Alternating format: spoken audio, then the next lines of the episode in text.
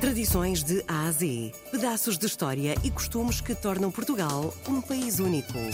De segunda a sexta, vamos celebrar a memória, a cultura e as tradições tão nossas. Tradições de A a Z, na RDP Internacional, com Salomé Andrade. No século XX, foi um sucesso sem paralelo para este mercado. Maria Mira, uma jovem que, devido à pandemia, ficou sem trabalho, decidiu agarrar esta tradição. Começaram em Madeira e, no fundo, não dava muito jeito. E eles estudaram um bocadinho aquilo e decidiram fazer, em 1939, uma máquina em aço o que era muito mais, tinha muito mais opções e era muito mais prático e, e durava muito mais. Então foi a grande revolução das máquinas de tricô, foi quando elas saíram em aço e essas máquinas chegaram a Portugal por volta de 1960, 1970. Elas deixaram de ser fabricadas por volta de 1990 e neste momento acho que há uma fábrica de, de máquinas, não tenho a certeza se é para, para uso doméstico ou não, penso que não, e só existe uma, portanto, o material para, tanto para restaurar aquelas máquinas e tudo é muito pouco. Tradições de Ásia. E é engraçado pegar nisto e fazer destas máquinas outra vez qualquer coisa, surgir um projeto completamente diferente. Era usado para fazer camisolas, era para uso mais doméstico, para a família, e agora pegar nisto e fazer uma coisa completamente diferente, acho que, acho que é engraçado.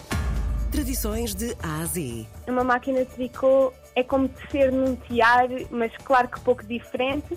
Tem uma, uma mesa de 2 metros, tem por volta de 200 agulhas. É como se fossem agulhas de crochê, todas ao lado umas das outras. E é uma máquina em que se passa um carrinho, linhas neste caso, para a frente e para trás, e vai surgindo o produto por baixo.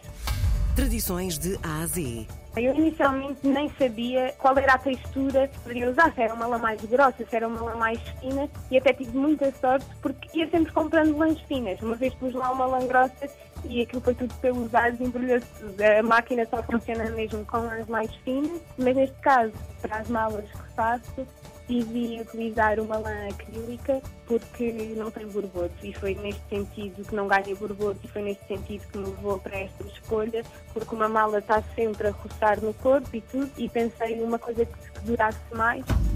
Tradições de Ásia. O conceito de desfeita é ter qualquer coisa no produto que se desfaça ou que se possa retirar ou que se possa colocar. É muito esta ideia de alguma coisa que se pode desfazer e, e se pode fazer daí o nome da, da desfeita. Inicialmente não, a ideia não começou, não começou com malas, mas para lançar pensei numa coisa mais pequenina para ver o feedback das pessoas, as cores que gostam mais, que deveria estudar um bocadinho melhor este mercado.